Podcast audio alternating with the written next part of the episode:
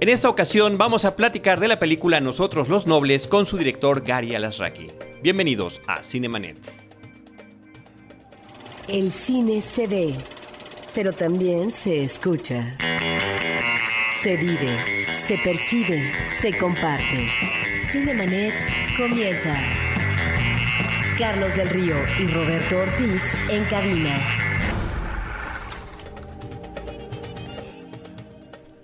www.cinemanet.mx es nuestro portal cinematográfico, es un espacio dedicado al cine. Yo soy Carlos del Río, les saludo y saludo a Roberto Ortiz. Pues Carlos, eh, ni más ni menos que vamos a entrevistar al director de la película más exitosa en taquilla en los últimos años en este país, que ha batido récords, y esto finalmente hay que aplaudirlo. La película mexicana más taquillera de la historia de nuestro país, recientemente, y en ese sentido yo le decía a Gary antes de entrar a la grabación, eh, los últimos serán los primeros. Nos corresponde hacer esta entrevista ya que el éxito está consolidado. Gary, eh, gracias por venir, gracias por compartir los micrófonos de Cinemanet y felicidades. Gracias, es un placer estar aquí, gracias por invitarme. Eh, Gary, Gary, platícanos cómo surge esta historia, eh, cómo eh, decides hacer esta película. Tenemos, por supuesto, el antecedente que conocemos, conocemos la película del Gran Calavera y que bueno, está clarísimo allí en los créditos que tú pones que la cinta está basada en el guion de la película que alguna vez dirigiera Luis Buñuel. Eh, nada más corrijo, no probablemente en el guion. El guion de la película del Gran Calavera se debió a una pareja que trabajó eh, por varios años y de manera efectiva con Luis Buñuel, que fue además una pareja matrimonial, Janet Alcoriza y Luis Alcoriza, que también trabaja eh, en un papel protagónico menor en El Gran Calavera. No, la película está basada en la historia en la cual se basa, que es eh, una historia de Adolfo Torrado, en la cual se inspira el Gran Calavera de, el- eh, de- de Luis Buñuel Correcto. y también en Nosotros los Nobles. Es correcto. Es correcto. Ese fue el documento con el que se detonó todo, principalmente por lo que se llama el chain of title, ¿no? Como los abogados lo llaman. Entonces, este, la historia originalmente, eh, yo fui asistente de producción en estudios de Hollywood, en oficinas de producción también, este, ya como de productores, donde en esencia lo que se esperaba de nosotros era que trabajáramos gratis largas horas porque había una larga cola de pasantes que querían entrar a trabajar en Hollywood y yo podía sacar crédito universitario trabajando para estas compañías. Este, me interesaba, eh, me interesaba conocer cómo operaba Hollywood y me interesaba también entender un poquito la filosofía con la que ellos producían, cómo se estructuraban proyectos y entré trabajando ahí. En esencia, mi trabajo consistía en ser el esclavo no pagado de los productores desde eh, llevar el coche a que lo laven, a recoger la tintorería, eh, esperar a la pareja, al, productor y a la esposa del productor afuera de la premier para llevarme el coche, regreso a la casa y regresarme en taxi mientras que la premier transcurría y a mí no me tocaba entrar. Este, tenía que reservar los boletos de aviones de los productores y en general lo que entre ellos y una novia gringa que tuve hicieron fue quitarme mi rey a madrazos. Entonces, este, regresé a México. Yo estaba un poco ya acostumbrado a como que esta ética de trabajo de, pues, de meritocracia. Trabajas bien, te dan más chamba, trabajas mal, te corren. Y en México me encontré que la cultura no era tan exigente ni tampoco era tan cortacabezas. En esencia, buenas palancas te podían conseguir buenos puestos y si no eras tan bueno te podían como que mantener ahí para que pues siga cayendo chamba y no estorbes.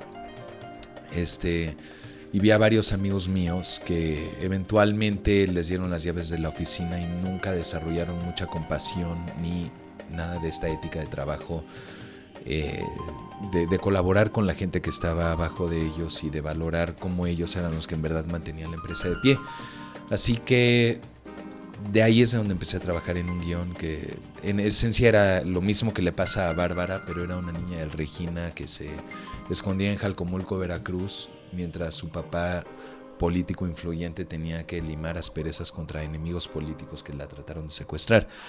Este, ella aprende a ser servicial con una compañía de ecoturismo en Veracruz y enseñaba como que una cara de eh, el México rural coexistiendo ya con eh, chilangos que iban a turistear ahí. Y yo quería poner una película en adentro de la película, así como Almodóvar pone todo sobre mi madre, en todo sobre mi madre Almodóvar pone todo acerca de Eva. Yo quería hacer lo mismo.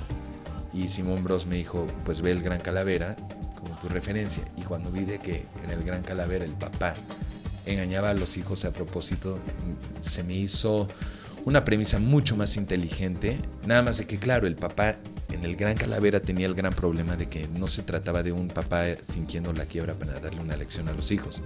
Se trataba de un hermano forzando a la familia eh, sanguijuela a fingir la quiebra para darle una lección al papá alcohólico. Y, que después se puede dar la vuelta. Y solo hasta la mitad del papá le da la vuelta, pero nos perdemos todos los arcos y cambios que los hijos tienen, que suceden afuera de la pantalla, que no suceden adentro de la historia. Y eso era lo que a mí me interesaba desarrollar. Entonces, este, cuando vi eso, me puse a hablar con eh, Leonardo Simbrón y diferentes productores que empezaron a tratar de conseguir los derechos y de ahí se desprendió dos años de guionismo intenso, lleno de errores, hasta que finalmente nos acercamos a lo que acabó siendo la película. Ahora, ¿a qué crees que se deba? Que a lo mejor, no sé si esto ya lo tienes ubicado, el éxito taquillero de esta película. Yo entiendo que como antecedente, el crimen del padre Amaro tenía que ver con una vertiente temática que era el manejo de un cura, de un cura en donde estaba la cuestión del aborto, estaba la cuestión de los posibles vínculos de la iglesia con el narco, etc. Y que finalmente ante la respuesta de grupos de derecha y de la iglesia como institución reacia a que esta película apareciera, bueno, fue la mejor publicidad para que la película cuajara independientemente de sus virtudes, película de Carlos Carrera, porque el tema en sí mismo se volvió un tema atractivo. Pero ahí está perfectamente definido el éxito, es decir, aquello que se pretende censurar, prohibir, finalmente causa la reacción contraria para los censores y la convierten en la película más taquillera. En, términos muy simples, el morbo, Roberto. Simplemente Es, es lo que... Aquí yo preguntaría, ¿es este manejo efectivo del humor a través de situaciones y de personajes es el espejo en el que a lo mejor se ve reflejado en términos de mundo aspiracional por parte del público en cuanto a una clase acomodada, perfectamente ubicable, identificada. ¿Cuál es a lo mejor este tipo de resortes que en el cine a veces es difícil de dirimir porque hay películas que se pensaban hacer un éxito y son un verdadero fracaso en taquilla? No es una cuestión de lógica ya establecida el éxito o no, pero estamos ante la película mexicana más exitosa y taquillera en la historia. ¿Qué dices sobre esto?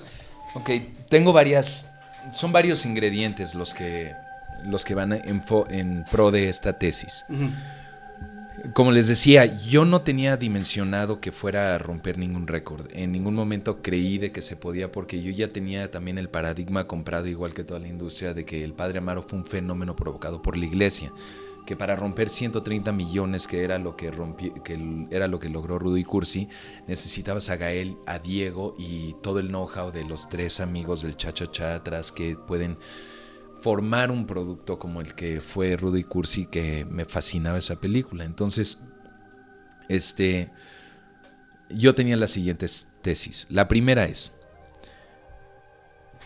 todas las películas que tenían una premisa mercadeable, lo que en Hollywood llaman un high concept, que en simples, en simples términos es que puedas identificar la identidad de una película con una línea. Por ejemplo, la historia de un meteorito que viene a destruir el planeta Tierra y los, em, eh, y, los geólogos que tienen que irse a meter una bomba nuclear adentro de ella para salvar al planeta Tierra es... ¿No? Eso es high concept. Y todo Hollywood trata de siempre buscar eso antes de producir una película. Entonces, todas las películas de México que tuvieron un high concept, tuvieron una buena penetración en taquilla que eh, rondaba desde 40 millones de pesos hasta los 130 que lograron No eres tú, soy yo y Rudy Cursi. Vean los ejemplos. Kilómetro 30. Ah, bueno, y la segunda es de que trabajen adentro de un género, que puedas ubicarlas como una película comedia romántica, una película de horror, una película de aventura. Entonces tienes este Rudy Cursi, Kilómetro 31, Niñas Mal, Solda- Salvando al Soldado Pérez, la- bueno, las películas de huevos también. las películas de huevos, que también películas animadas, tanto Huevos como Don Gato, tenían esas premisas bien eh, sostenidas. Y, este, y las películas animadas tienen esta gran virtud de que en vez de que compres un boleto por pareja, que es lo que llaman películas de cita, estas son películas de familia donde compras cuatro boletos por una entrada y automáticamente es más grande la taquilla de las películas animadas. Por eso es de que las más taquilleras ahorita pues tienen personajes de cómics o personajes de caricaturas. Sí. Pero bueno, en México no, no siempre se cumple esto porque ha habido ya varios esfuerzos de películas animadas y no todas han sido exitosas. En el caso de Don Gato, bueno, la penetración que tuvo a lo largo de décadas, esos veintitantos episodios, estaba, por supuesto, la sed de la nostalgia del espectador. Y en el caso de los huevos, todo un fenómeno a través de Internet. Exactamente, y esos dos casos son conocidos como... e, Es exactamente lo que Estados Unidos lleva haciendo esta década en el cine. Es más fácil vender una película que la gente ya conoce, como 21 Jump Street que tenía su seguimiento de una serie, o Batman que tiene su seguimiento de un cómic, que tratar de hacer un éxito desde cero y construirlo desde la nada. Las películas que se habían, y entonces Don Gato y Película de Huevos ya tenían eso, es lo que llaman una franquicia previa a la filmación.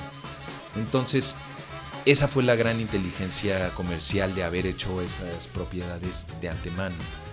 Este. En cuanto a México, si tú ves las películas que han tenido éxito, han tenido ese high concept. Entonces yo decía, si yo puedo tener un high concept, creo que ya puedo empezar a entrar en este rango de los 40, 50 millones. Inclusive el estudiante que considera una película con un- una premisa muy mercadeable, un viejito que quiere regresar a la universidad antes de morir y tener sus años universitarios, ya tienes ahí algo que vender. Ya si rompe los 100 millones o no, creo que tiene más que ver con que qué tan bien tejido está la segunda mitad y que la película tenga una continuidad dentro de su género en el sentido clásico aristotélico de guionismo, que no se salga de, de- de la premisa que promete el tráiler, ¿no? Y su cantidad de copias con las que sale. ¿No? También. Porque Totalmente no cualquiera, cierto. no cualquiera de esas películas Totalmente mexicanas cierto. salen con tantos, con tantas copias. Que ¿no? eran- ¿Con, con cuántas salió nosotros los nobles? Ahorita voy a platicarte de eso. Justamente esa era mi otra tesis. Tiene que ser una película que compre una major, porque una, peli- una major, que es una cadena de distribución internacional, tiene esa ese poder de negociación con los cines, tiene ese, esa visión de riesgo, que si te das cuenta, Rudo y Cursi y No Eres Tú Soy Yo fueron distribuidas por Universal y Warner, que tenían el dinero y la visión de apostarle fuertes billetes a películas que creían que podían este, funcionar bien. Ahora, no todas las películas, perdón que te interrumpa, Gary, también mencionar que no todas las películas que han sido, han tenido el apoyo de estas distribuidores eh, majors, como les, como les dices, han funcionado. También están los casos de Sintón y Sonia o otras cintas que... O Luna Escondida. Sí, o ¿no? no, sé, efectos habrá- no por, lo sé. eso, por eso te diría que estoy sumando ingredientes para generar una tesis. Uno de estos ingredientes individuales no carga todo lo que yo quería utilizar como mi tesis para romper 80 millones. Mi tercer ingrediente era este, películas en eh, comedias gringas que eran Knocked Up, 40 Year Old Virgin, Forgetting Sarah Marshall. Era esta nueva escuela de comediantes que estaban alrededor de Seth Rogen y Judd Apatow donde ellos no eran los las estrellas, la estrella era la película. Y en México ya nos habíamos comprado esta idea que necesitabas a Eugenio Derbez y a Gael García y a Diego Luna y a Ana Claudia Talancón para poder generar este pseudo sistema de estrellas que era con el que podías meter taquilla. Yo no creía que era necesariamente cierto y esa fue una de las este, apuestas más fuertes que yo tuve con Leonardo, el productor de la película que insistía que aunque una película con unas estrellas no te metan taquilla, sí te meten prensa a la hora del estreno y dimensionan más grande el lanzamiento. Entonces, yo logré encontrar a Carla como una actriz que todavía no despegaba, pero ya tenía dos películas filmadas que iban a estar lanzando a la hora de, de cuando nosotros tuviéramos los nobles y que si le iba bien mínimo podían jalar algo de prensa y íbamos a tratar de conseguir alguna marca que la ponga en espectaculares antes del lanzamiento, cosa que no logramos hacer. Pero no estuvieron tan mal Melate Chocolate ni, este, ni el desempeño de Suave Patria para ya posicionar a Carla como alguien en quien la prensa ya tenía curiosidad para cuando llegó el, el lanzamiento de Los Nobles. Nuestra apuesta fue, la estrella es la película, imitando este modelo de Knocked Up. Luego, yo sentía que hacía falta un espejo que retrate con cariño y fielmente a México y que si eso se lograba también iban a responder muy bien este el público mexicano que también lo hemos visto en el caso de Rudy Cursi, Amores Perros, este y, tu mamá también, que creo que fueron muy buenos retratos de México a los que la gente respondió espectacularmente bien. Este cuarto, no quería yo meter ni desnudos, ni groserías, ni violencia. Quería tener un final feliz porque casi todas las películas huyen de un final feliz como si fuera una especie de venderte. Y yo siento que no necesariamente eh, eh, era el caso. Entonces quería yo encontrar un final feliz que no termine en un mundo de color de rosa, pero que sí te deje con un buen sabor de boca y que entonces sea una película que yo estaba cansado de ver a un México desesperanzado y retratado como un lugar que te chupa el alma. Tiene muchas caras padres eh, México. Una feel good movie, ¿no? Claro, ¿no? Y, que, y, que se apegue, que esta era la quinta tesis, a un género. Se queda dentro de esto y se logra una estructura aristotélica donde se pierde todas las esperanzas de la misión. Antes de entrar al último tercio de la película y donde todavía no se gana la victoria en la batalla final hasta que el papá nos salga a dar el voto de confianza más grande. O sea, me fui por estructura clásica en toda la disciplina y el rigor posible dentro del género. En el caso de nosotros los nobles, estamos ante, como tú decías, una historia que se alimenta de esta época de oro del cine nacional el Gran Calavera fue la segunda película de Luis Buñuel. Él comienza en el 47 con un gran casino que fue un fracaso, no obstante que tenía en los papeles protagónicos a Libertad Lamarque, que era la reina del melodrama lacrimógeno por excelencia, sino también al Charro Cantor, a Jorge Negrete. Esta segunda película del 49, El Gran Calavera, es un éxito eh, en taquilla y eso le va a permitir continuar su carrera a Buñuel en México al año siguiente haría una película de corte diferente, muy comprometida, eh, de connotación social, que fue Los Olvidados. 1954, que lo catapulta en el ámbito internacional porque gana un premio como mejor dirección en el Festival de Cannes. Bueno, al mencionar yo el Gran Calavera, me quiero ir también a la pertenencia familiar tuya, porque provienes de una familia que se ha dedicado al ámbito de lo audiovisual en uno o en otro terreno. Quisiera simplemente mencionar en principio a tu abuelo, que fue ni más ni menos Benito Alasraqui y que tiene toda una trayectoria en el cine. Solo voy a mencionar una película con la cual trasciende para la historia del cine, que es Raíces, una película de 1953, que es importantísima, porque es uno de los antecedentes de cine independiente que se hace en aquella época fuera de los canales de producción industrial a los que se tenía acostumbrado en la industria mexicana, pero que además en términos temáticos es una película muy original porque está abordando a partir de varios relatos de Francisco Rojas el universo indígena, en varios relatos y la otra.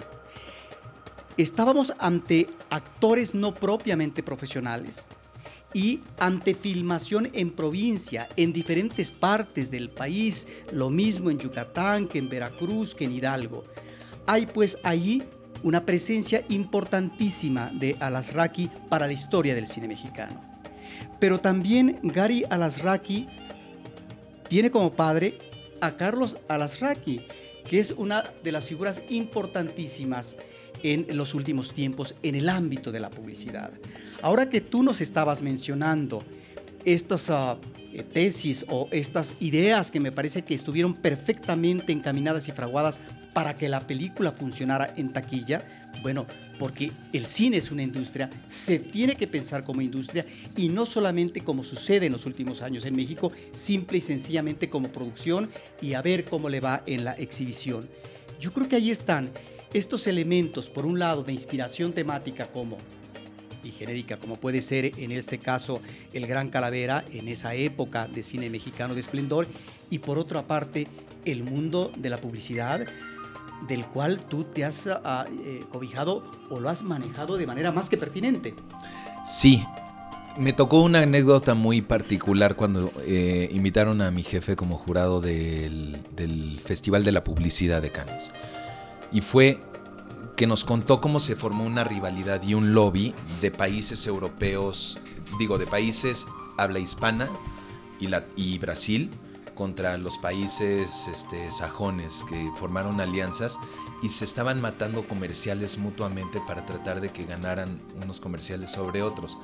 Y esto me abrió los ojos al lobby de los festivales, que, eh, tanto publicitarios como cinematográficos, que luego empecé a, a ver más y más frecuentemente. Entonces, sí llegó un, de, un argumento de, de, mi papá a mis oídos desde muy temprana edad, en, que además resonó con mi libro favorito, que es El manantial de Ayn Rand, que, en esencia te dice, no, no, no prestes atención a las instituciones, no te preocupes tanto por lo que digan los comités, porque entonces tienes que entrar en un juego político, donde no es tu trabajo el que está ganando, sino tu habilidad de relacionarte y tu habilidad de vender en pequeños círculos.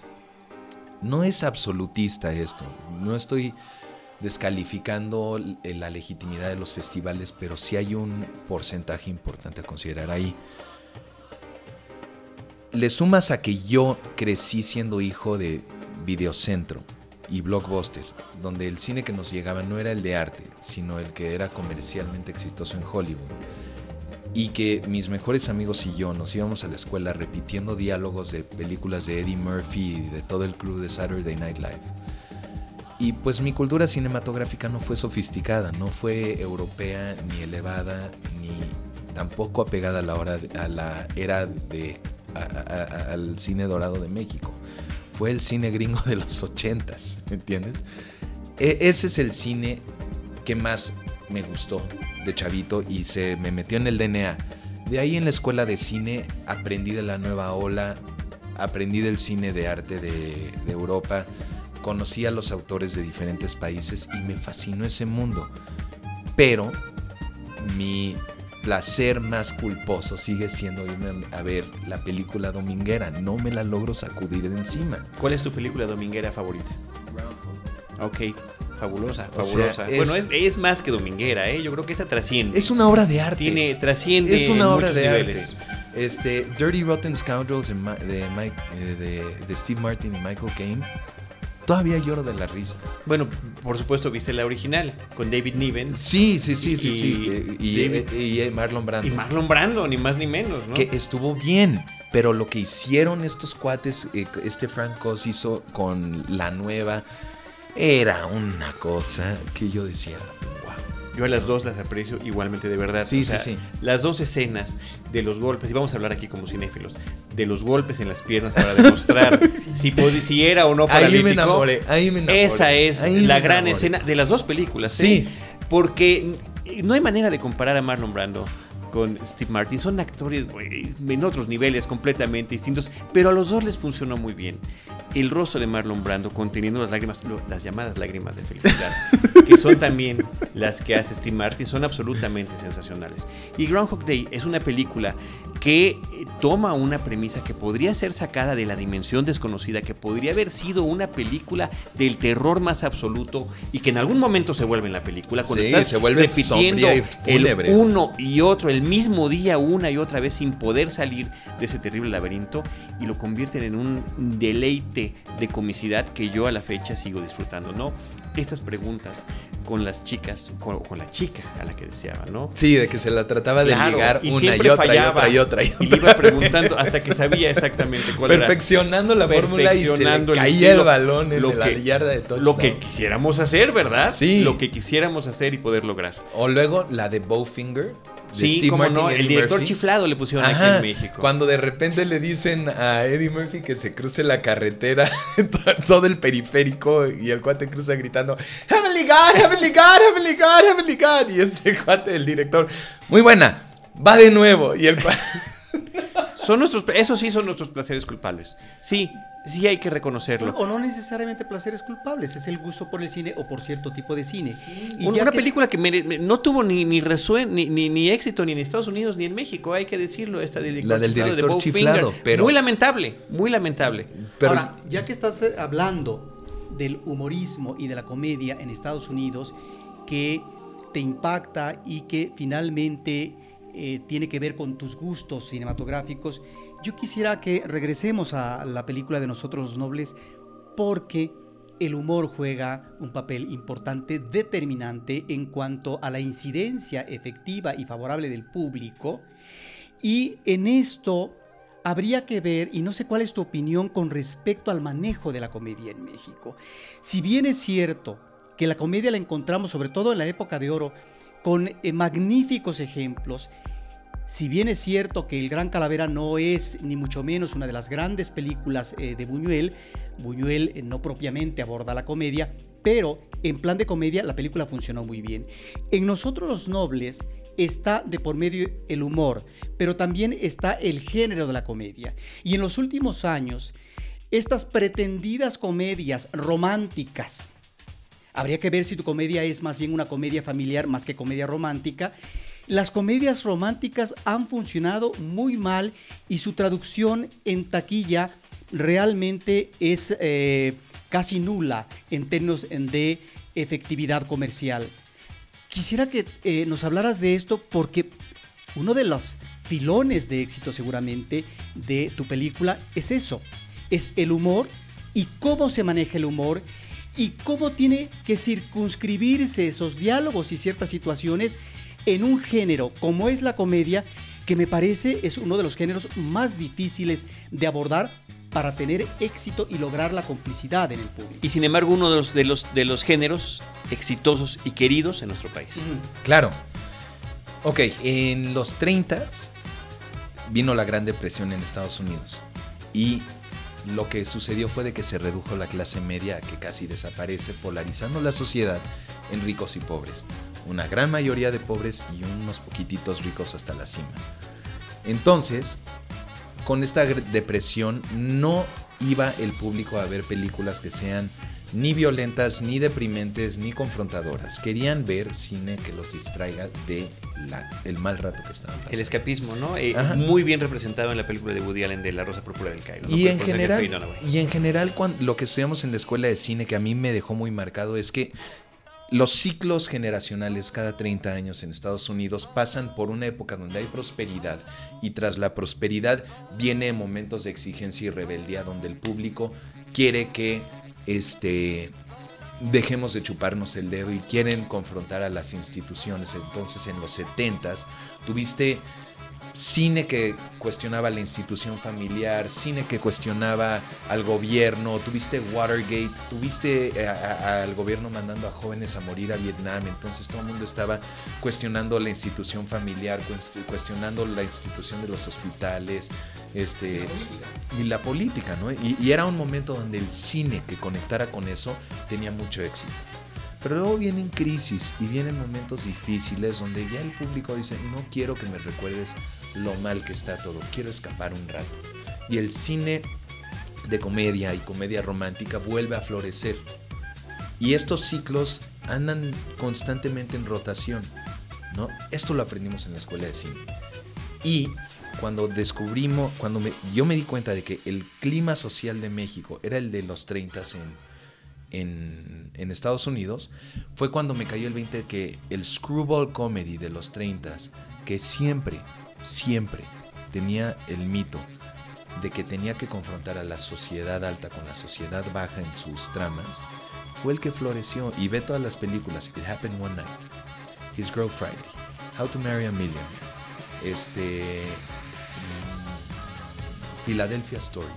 Todas estas son películas de un clash de clases sociales constantemente, eh, tratando de descifrar quiénes se creen ustedes los ricos para tratarnos así a los pobres. Sí, que, que esa beta eh, ha sido explotada es- sin Sí. piedad en la telenovela mexicana. Bueno, ¿no? pero en el caso, por ejemplo, del cine, estaríamos con una figura mítica como Pedro Infante, nosotros los pobres, ustedes los ricos. Sí. Y en la beta que mencionas, Carlos, de la telenovela, pues los ricos también lloran.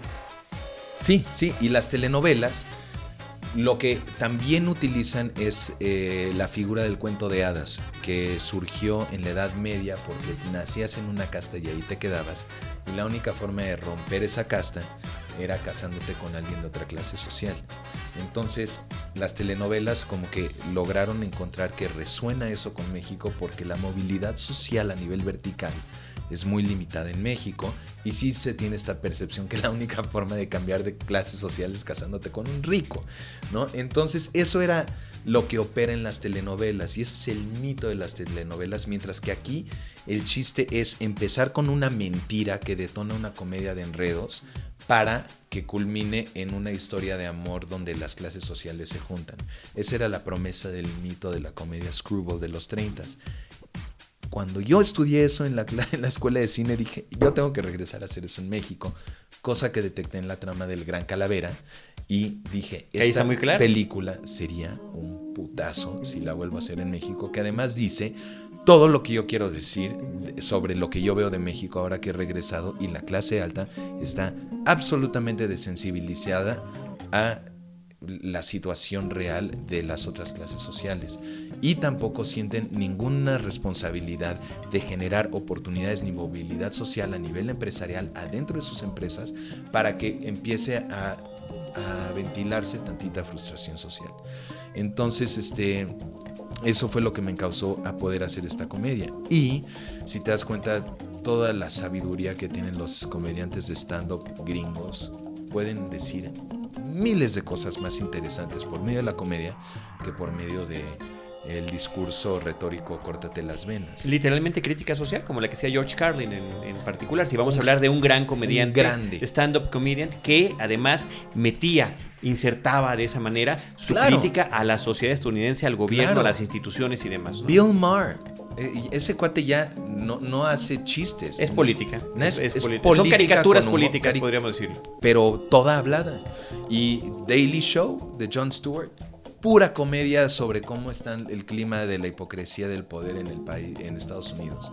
Este, Chris Rock, pura comedia sobre toda la falta de movilidad social para los negros en Estados Unidos. Y cada vez que dice algo, este cuate dice unas observaciones sociales que ya quisieran los mejores columnistas gringos conectar como estos comediantes hacen. Entonces yo dije, "Güey, para lo que nos gusta a los mexicanos reír, para los temas que hay en este país, ¿por qué quisiera yo tomarme tan en serio lo que voy a decir cuando con humor tengo más empatía, más penetración y la gente lo acepta mejor? Estábamos cenando ayer, eh, Luis Gerardo, mi esposa y yo en, en un restaurante de Polanco al lado de una discoteca donde los eh, era el nido de mis reyes y reconocieron a Javi y en vez de ofenderse o de sentirse antagonizados, lo trataban como su santo nuevo. O sea, eh, esta broma de que poníamos en los pósters de que soy lo mejor que le ha pasado a los mis reyes desde Luis Miguel, parecía broma. Parece Todos que sí. querían tomarse fotos con él como su nuevo santo patrón. Lo, lo cual es muy curioso esta reacción que nos estás comentando, porque también, y, es, eso lo dice simplemente el resultado de la cantidad de, espectadores que han visto la película, todas las clases están encantadas con él, ¿no? O sea, no significa que no hayan visto como un antagonista, ¿no? Porque podría ser la razón, mira, este desgraciado Junior, este mi rey y demás. Y, eh, y yo te quiero preguntar, eh, Gary, si esta cuestión, eh, bueno, primero el título que evidentemente, pero dinos cómo dice esta cuestión, nosotros los nobles, nosotros los pobres, ¿no? Ya hablaba Roberto de esta trilogía de Pepe el Toro, y esta parodia a los niños bien, que también se manejaba mucho en la televisión y que Luis de Alba la manejaba de manera El excelente. Pirurris. El Pirurris. Claro. Sí, pensabas tú en él cuando estabas escribiendo y describiendo a tus personajes. Totalmente, nada más me daba miedo que el Pirurris ya no estaba vigente. Y entonces me encontré mi Raybook y Acapulco Dreamers y dije, estos cuates están haciendo la caricatura fresca. Y como que era lo que yo extrañaba en todos los borradores que estaba escribiendo, de que no sentía la frescura de la crítica que yo quería retratar. Y cuando de repente como que me volvía conectar a las redes sociales y me di cuenta de lo que ya estaba criticando nuestra propia sociedad, dije, estos son los que tienen la pluma fresca, esta es la caricatura fresca y de ahí es donde como que se aterrizó la vestimenta del personaje, el tono del personaje. Lo que yo tuve que hacer para que quieras a estos personajes fue desvestirlos y decir quiénes son cuando ya no pertenecen a ninguna clase social. Ya cuando nos vamos a lo humano, la segunda mitad de la película, si estos cuates no, están hechos de carne y hueso, eh, los voy a perder a mi público. Y es donde como que los volví universales. Y luego ya a la hora de vestirlos, pues los haces locales, actuales y, vigentes. Personajes de carne y hueso que tienen eh, como respaldo un actor. Platícanos del reparto actoral, eh, donde encontramos sí un actor de trayectoria como Gonzalo Vega en el cine, en el teatro, pero que hay presencias que destacan y que tú ya habías eh, señalado con anterioridad como Carla Sousa, que me parece que es el personaje que fluye de manera muy conveniente, que bulle constantemente y que finalmente está ahí de manera permanente el rasgo, la vis humorística.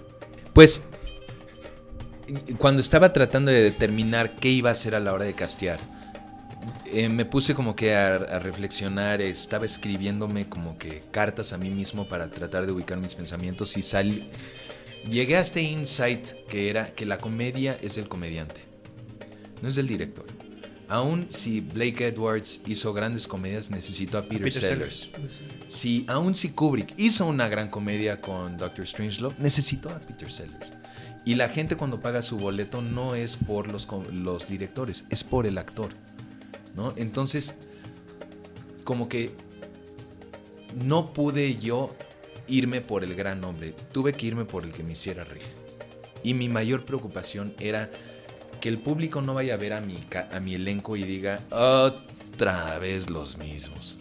Yo quería curiosidad de parte del público a la hora de que vean caras frescas y como que reconozcan las caras y digan, qué interesante. Se ve como algo que no he visto antes. Entonces, Gonzalo Vega me hizo reír como loco cuando lo vi en el teatro a los 10 años con mi hermano, en La Señora Presidenta. Y lleva a este cuate haciendo esa obra de teatro 15 años. Tiene lo que son esas 10.000 horas necesarias para volverte profesional en hacer a la gente reír. Lo tiene. Pero otros pensamos en él como don Juan Tenorio que durante décadas para mí es el gran don Juan Tenorio del teatro en México. Ni siquiera sé si están, a lo mejor tú que lo has tratado mucho más, sabes cuántos, cuántos años estuvo en ese papel, ¿no? No sé, pero en su casa tiene el récord Guinness de la, de la señora presidenta con 16 años, 17 años de representaciones constantes donde él era el productor, director y actor. Entonces era su propio jefe, no tenía que lidiar con política de nadie dándole chamba y iba al teatro él se presentaba como el empresario de la obra de teatro, el adaptador del, libreto, el actor, y conectaba directo con su público que terminaba siempre aplaudiéndole innovaciones. Entonces, pues Gonzalo tiene esa vena cómica, no lo habíamos visto en mucho tiempo y dije, aquí hay una cara nueva por descubrir. Luego me metí a hacer casting, no sabía quién quería que me interpretara a los demás personajes, pero Luis Gerardo me me hizo casi vomitar de la risa en la obra de teatro de no sé si cortarme las venas o dejarme las largas. Y fue el único que sabía que también lo quería en la película. Los demás fue puro casting y se quedaron porque me hicieron reír. Y traté de que sea un diseño donde no todos estuvieran siempre haciéndote reír. Y si te hacen reír, que te traten de hacer reír desde otro lugar. Para que tengas como que esta sinfonía de diferentes instrumentos eh, haciendo lo suyo. Si te das cuenta, Yanis no es un personaje cómico interpretando a Lucho. es un cuate fuerte, serio, interpretando a Tarzán en la jungla y quería que Peter sea lo contrario. Yo, yo traté de hacer Tarzán con, la trama de Bárbara y, y entonces traté de castear opuestos. Dame a un metrosexual, güerito, súper afeminado, que sea arquetípico del inglés que va sobre el elefante lleno de sirvientes. Y dame a un Tarzán que sabe cómo pelearse en la jungla y salvar a la mujer del animal que se le ponga enfrente. Que literalmente, lo, eh, fíjate ahora que lo estás comentando, ¿cuál es, tu, ¿cuál es tu referente para estos personajes en esta escena saliendo de la central de Abastos cuando se sientan a la birria? Esa escena sin diálogos de la agresión verbal contra la dama está, está resuelta de esa manera, ¿no? Y esa era como, la idea. Como, como en la jungla. Le- para mí, digo, le- la frase que yo escribí en el guion, siendo demasiado textual, fue que Bárbara decía, ¿qué es esto? Parece una jungla. Corte A, Lucho la defiende y ya te llega más la referencia directa. Pero Carla se, se lleva el 10 diciéndome, oye, ¿y si digo qué es esto? Parece Tailandia. Que fue perfecto. En el guion yo ya había establecido Cuba y Venezuela y cuando Carla dio esta idea fue de, Sí, es un, ¿A es dónde quieres que te lleve a cenar? Que uno lo nota ahí inmediatamente con la reacción, que es una de las grandes ventajas o desventajas de la comedia. La reacción es inmediata y uno sabe dónde la gente se puede o se debe de reír, ¿no? y responden a ciertos chistes universales en todas las funciones y hay otros que no. Hay otros donde se ríen más de unas cosas y de otras cosas. Entonces tienes tus chistes donde todos se ríen y luego donde no. Hay funciones donde sí se rieron, donde no se rieron. Y es padrísimo, es padrísimo. Diferentes vecindarios se ríen en diferentes estilos. Este, cuando fuimos a verla en Perisur y sale Javi manejando el pecero, el público aplaudió. En Antara, pues unas risas, ¿no? Este, pero la gente salía más confrontada del cine en Interlomas, o sea, eh, habían silencios fuertes en lugares. Ahora que mencionas el público, estás hablando de sectores sociales o socioeconómicos. eh, finalmente, esta película tiene repercusión en público amplio. ¿Cuál es el tipo de público que está teniendo esta película, si lo podemos definir, o finalmente es un público heterogéneo, variable? Por un lado, ¿con cuántas copias saliste? Y finalmente, ¿cuál ha sido ya el camino provechoso en términos de recuperación o de ingreso en taquilla? Íbamos a salir con 320 copias. Acabamos saliendo con 640. La razón por la que se duplicó la cantidad de copias fue porque se hizo una semana de preestreno, donde el acuerdo con los cines era que nos iban a dar chance de calentar la película para que el boca en boca durante esa semana fortalezca el estreno y entonces cada semana que pase nos quiten menos copias. Si nos iba bien, el primer fin de semana metíamos 5 millones de espectadores de pesos y con eso subiríamos a 450 copias. Si nos iba mal, teníamos 3 millones y corrían al director de Warner. Metimos 12 millones en el primer fin de semana y toda la semana estuvimos metiendo 2.5 millones diarios. Esto nos dejó a todos fríos y llevó que el lunes querían meter 450 copias para que el viernes dijeran, ¿cuál? Vamos a meter 650 copias. Este, y eso fue lo que como que nos permitió avanzar siempre en olas tan grandes. La película estuvo sobrevendida casi siempre en alto en un alto porcentaje de los de las salas empezaron a abrir nuevas pantallas durante el segundo y tercer fin de semana porque se agotaban los boletos entonces pues abrían y abrían y abrían pantallas y acabaron abriendo 850 pantallas es en todo el país. Que no quería decir que sacaban más copias más bien eh, se llevaban la copia de 35 a otra sala y decían pongan los nobles ahí ¿no? y quiten la que no vendió este y entonces eso ha estado permitiendo que pues la película avance mucho. Y en términos de recuperación ya la película terminó de recuperar y a los inversionistas les va a tocar muy buen corriendo con la bicicleta como en Cinema Paradiso, ¿no? Con la copia, con la copia de la película. Exactamente, nada más que aquí está dentro del mismo multicinema de una sala de proyección. Sí, es extraordinariamente más fácil. Me quedé con una idea hace ratito que estabas hablando de esta apuesta, de tantas, tantas que se hicieron, eh, sobre la cuestión de no tener incluido actores eh, reconocidos en el cine mexicano, o inclusive podría haber sido en otros medios, ¿no? Decir que tal o cual actor de telenovela podría ser eh, actor en, la película, ¿no?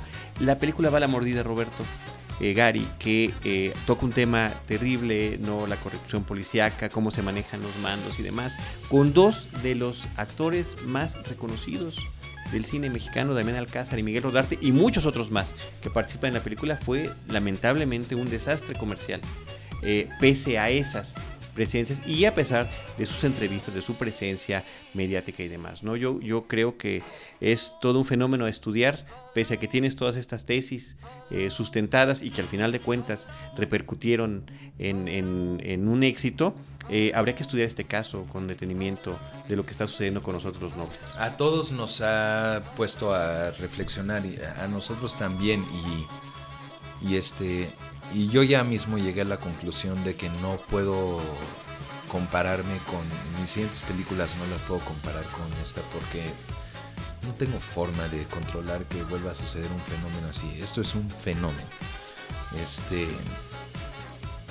lo que puedo hacer es como que ponerme estas mismas medidas de éxito que tuve para el principio de la película antes de saber cómo le iba a ir y es decir, formar una tesis, plantear para qué público va dirigido. En este caso, desde el guion yo veía que esta iba a ser una película para toda la familia y por lo mismo les quitaba a los actores todas las groserías en el set, no los dejaba decir groserías, excepto donde vengan al caso, donde no estén metidas a calzador y no se estén usando gratuitamente. Nada de desnudos, nada de balas, nada de sangre, pero no todas mis películas van a ser así. Espero. Este, no todas las películas van a ser comedias familiares. Entonces, tienes que darles dimensión comercial a lo que estés haciendo. Y si vas a hacer una película chiquita, independiente, de temas que no son masivos, no vayas a gastarte 50 millones de pesos en convertirla en una película de época de arte. O sea, tienes que tener inteligencia comercial entre cuánto gastas y cuánto esperas recuperar. ¿no?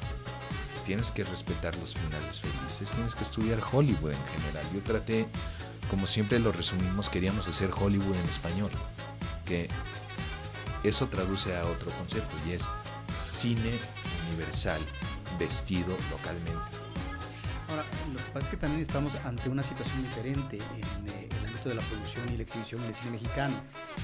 Ya quedó atrás la época de oro y en la actualidad lo que vemos es producción de películas mexicanas. Hay decenas que se producen al año y hay una situación difícil en términos de lo que es la distribución y la exhibición que no resulta muy favorable y que finalmente ahí es donde está estas tesis que tú estás proponiendo, la habilidad tuya y del grupo que está echando para adelante eh, una producción como esta para tratar de manejarse con efectividad una película que puede funcionar a partir de estos elementos propios de la producción industrial y que finalmente van a encontrar un eco en el público y un éxito en taquilla si finalmente funciona. Lo que estás diciendo es, en esencia es que un poquito, ¿cuál es la pregunta? No, que finalmente, en, de acuerdo a las uh, tesis que tú manejas, de lo que pudo ser como resultado el éxito en taquilla, tiene que ver también con ubicar esta realidad del cine mexicano, del género, etcétera, cómo manejar también el humor, pero también ante un contexto que es muy difícil de poderlo, si no domesticar, sí dominar, en cuanto a una exhibición no propiamente favorable a la producción mexicana, porque finalmente quien ocupa la mayoría de las pantallas es el cine de las majors, donde finalmente tienen perfectamente aceitado no solamente el rol de la distribución con cientos de copias, sino también el rol de la publicidad mediática en donde finalmente se lleva la parte de León este tipo de producciones ante películas mexicanas que son unas cuantas copias y que no tienen capacidad de mercadotecnia eh, como sucede en las majors. Pues hemos platicado muchísimo de eso. E- Esta película, yo quiero ser muy claro que no teníamos distribuidor cuando se filmó. Si no le gustaba a Warner, nos esperaba o o a Fox o a Universal o a Sony, nos tocaba ir a tocar la puerta de distribuidores locales. Le gustó a un distribuidor internacional que fue Warner porque le vio el potencial comercial y fue esta misma distribuidora la que hizo una inversión de tiempo, de cabildeo con los cines, de conseguir que los gerentes la vean, que las cabezas de los cines la vean, hacer premieres, invertir en publicidad, apalancar a sus proveedores de espectaculares que vengan a ver la película, que los medios vengan a ver la película y no les aceptaban no. Era, ah, no puedes hoy, ven en la tarde, ven en la noche, no puedes, ven mañana. Una campaña de- para la campaña. Ajá. Una campaña Se- dentro de la campaña. Se hizo mucha, mucha, mucha labor que es lo que yo sospechaba en concepto que era lo que podía hacer un, un distribuidor como un major internacional. No sabía yo cómo se iba a ver eso, pero ya lo viví en carne propia y lo que en verdad quiere decir es lo siguiente. Son socios, los cines y los distribuidores. ¿Cuáles son los mejores socios de los cines? Los majors, porque están trayendo constantemente un alto volumen de películas. Ahora, también hay distribuidores locales que están trayendo un alto volumen de películas y que los cines también consienten. Nada más que cuánto dinero están dispuestos a invertir estos distribuidores locales es una visión muy diferente, su visión de riesgo, que la de un major. Y es una cultura corporativa y una visión que de, la cual nos beneficiamos muchísimo gracias a que pues tienen una cosmovisión los, los majors de saber cuánto dinero pueden meter, cómo ordeñarle más fruto a las copias y de repente ver a último segundo que es que no vamos a ir con 300 copias, vamos a ir con 640. Y esa fue una decisión de riesgo absoluto que tomó el distribuidor. Y te voy a poner en qué contexto. Contra cuatro monstruos que venían con 1200 pantallas una semana tras otra porque todos queríamos el mercado de Semana Santa. Íbamos a salir el primero de febrero. No íbamos a estar listos con los materiales de campaña y lo atrasaron a finales de febrero. De repente se dieron cuenta que la película podía conectar mejor con unas cuantas proyecciones que hicieron para distribuidores de otros países y decidieron ponerlo en el primero de marzo. De pronto dijeron, ¿qué pasa si sí nos lanzamos por el público de Semana Santa? Ojo, ahí, eh, ahí te va la apuesta que teníamos. Salíamos el primero de marzo y nos iba a aterrizar a los 15 días el Mago de Oz con mil copias. Al siguiente fin de semana Jack. Al siguiente fin de semana eh, Los Croods y al siguiente semana G.I. Joe. Nada más, cada uno con mil copias y cinco mil pantallas en, los, en todo el país, nos iba a dejar mil pantallas a Los Nobles con el resto de las películas que quisiéramos participar en esos tiempos. Entonces era un riesgo enorme, de un presupuesto minúsculo el nuestro contra los presupuestos gigantes que traen estas producciones en 3D, subtitulado, digital, en español, en inglés, en... eh, se mueve el cine, no se 35. mueve el cine. Eh, O sea, tienen todo. Entonces dijimos, ¿qué pasa? Si en vez de salir antes y tratar de recolectar dos semanas de taquilla, nos ponemos el preestreno cuando se van todos de vacaciones y el estreno en Jueves Santo. Si, no- si las del Mago de Oz y Jack vienen flojitas, podemos arrasar. Pero si vienen bien y conecta una de estas dos o The Croods conecta más de lo que queremos, nos hacen pomada de taquilla. ¿Qué quieren hacer? No teníamos garantía de nada, nadie había visto ninguna de las películas y nos, arriesgamos por la fecha del, de Jueves Santo. Porque confiábamos en la película mucho. Nos reíamos dijimos, si esto conecta, nos va a ir muy bien. Entonces tomamos esa apuesta y esa fue visión de programación del director de Warner. Él mismo estaba compitiendo contra Hollywood. Él mismo estaba con un presupuesto limitado. No le puede inyectar toda la lana del mundo. Entonces, ¿qué es lo que esto yo digo para responder a lo que dices. La situación de distribución y comercialización de cine mexicano contra el cine de Hollywood tiene mucho que ver con un archivo de historial que hemos estado armando con el siguiente patrón. El director dice, voy a hacer mi película para Cannes. Una vez que califica a Cannes o a Sundance o que no calificó a ninguno de los festivales, este, pero ganó en algunos festivales algunos premios por acá, le quitan todos los premios al póster y van con los majors a decir hay que mercadear esta película como una película de acción. Los majors dicen esto no va a vender, yo no le voy a meter lana a esto porque no va a jalar. Y entonces se voltean con un distribuidor local que dice, órale, yo sí le entro. Pero hay que mercadearla como una película de acción. Y entonces de repente sale la película, el público entra a verla, el policía se suicida al final y el público dice, esto no es de acción, es de arte y me mintieron.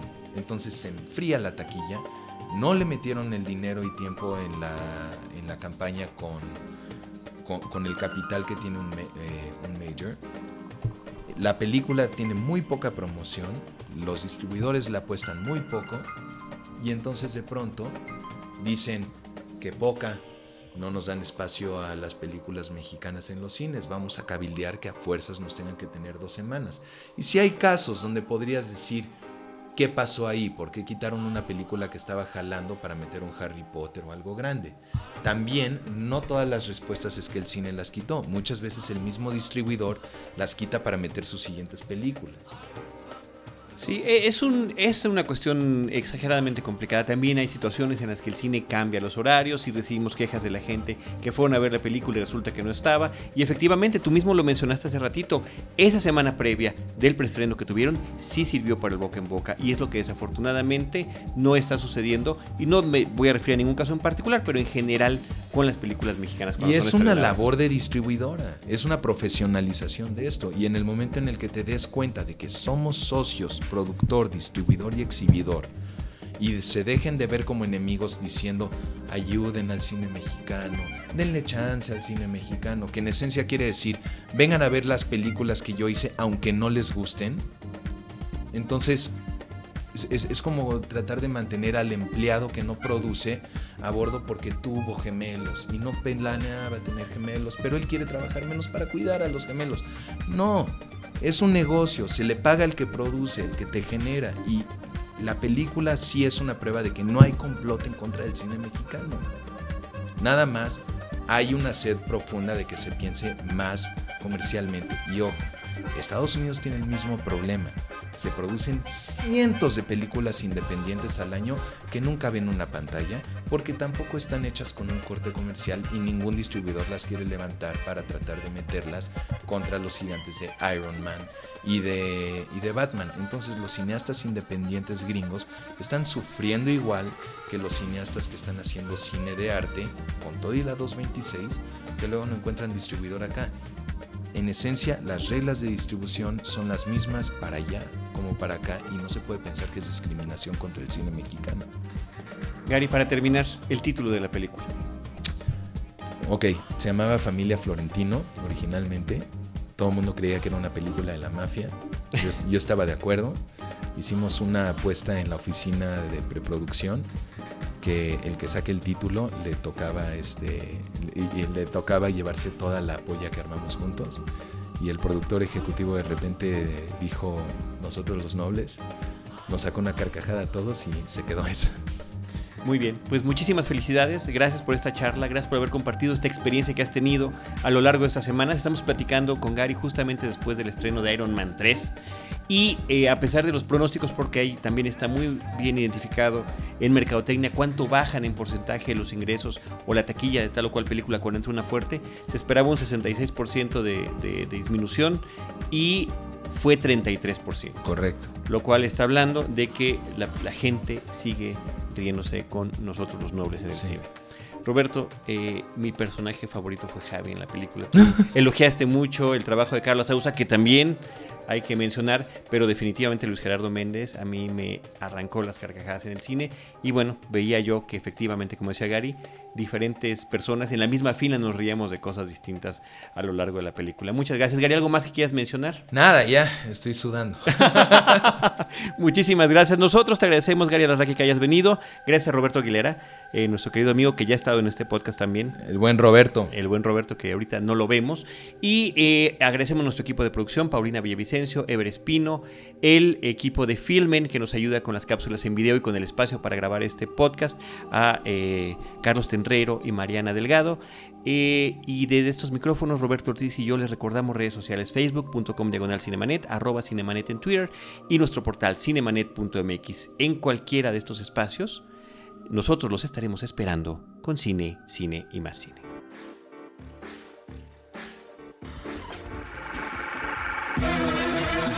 Cinemanet termina por hoy. Más cine en Cinemanet.